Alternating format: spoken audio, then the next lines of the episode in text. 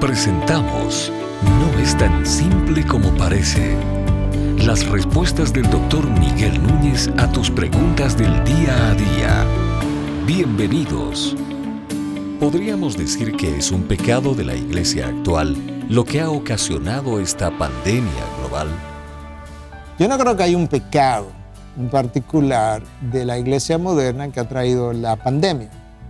Yo sí creo que la iglesia contemporánea adolece de una serie de cosas que no debieran ser parte ah, de la iglesia de Cristo en ningún momento, por lo menos de una forma ah, epidémica, para usar un vocabulario médico al mismo tiempo.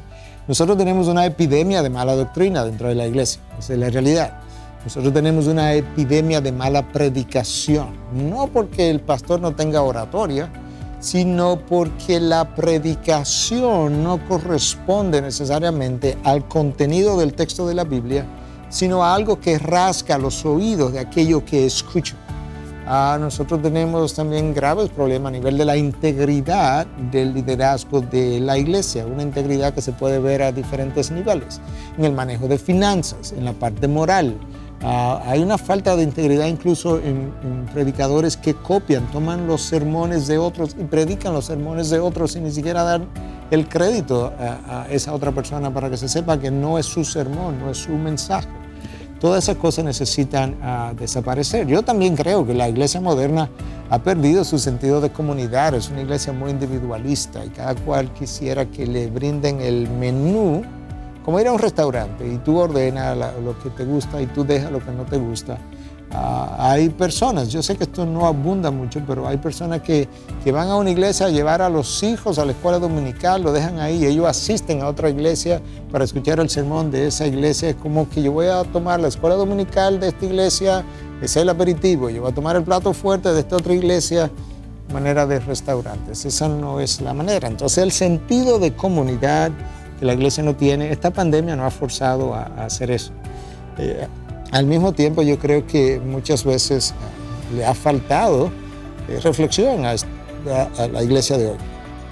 Y mi ausencia de reflexión me lleva a una vida no solamente más secular y más pecaminosa, pero no crezco a la manera de, Cristo. Y yo creo que ah, un buen ejemplo de cómo eso tú lo puedes ver claramente nosotros tenemos en la sociedad actual a nuestro alrededor 10 o 15 condiciones que quitan la vida de más número de personas que el COVID.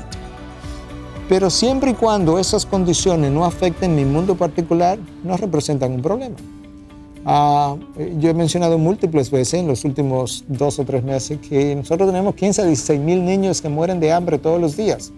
Dos billones de personas que viven con menos de un dólar al día. Nos preocupa eso, nos carga eso.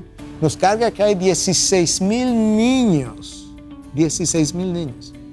En, el tiempo que el COVID lamentablemente ha quitado la vida a casi un, un cuarto de millón de personas, en ese mismo tiempo, ¿cuántos millones de niños no desaparecieron del planeta? por hambre que no hay, por algo que no hay que crear, ni inventar, ni desarrollar, que está ahí, que es un poco de alimento. Pero eso no toca a mi mundo. Entonces yo creo que el COVID nos ha despertado, nos ha abierto los ojos a una realidad que está a nuestro alrededor y me ha mostrado que he sido más ciudadano de mi propio mundo que ciudadano del mundo en el global en el que Dios me ha colocado. Entonces yo creo que ese individualismo sí es parte de la iglesia y tiene que ser erradicado. Por eso algunas personas han posteado últimamente que no podemos volver, volver a la normalidad porque justamente la normalidad era el problema y era aquello que nosotros consideramos normal, pero que no es normal. El egoísmo no es normal o no debiera ser en la iglesia de Cristo. El individualismo no debiera ser normal. El pragmatismo no debiera ser normal. La predicación o la vida de iglesia centrada en el hombre no debiera ser normal. No podemos volver a eso. Eso sería lo peor que le puede pasar a la iglesia. Pasar por la pandemia, la pandemia pasar por la iglesia y dejarnos tal cual estábamos antes No es tan simple como parece.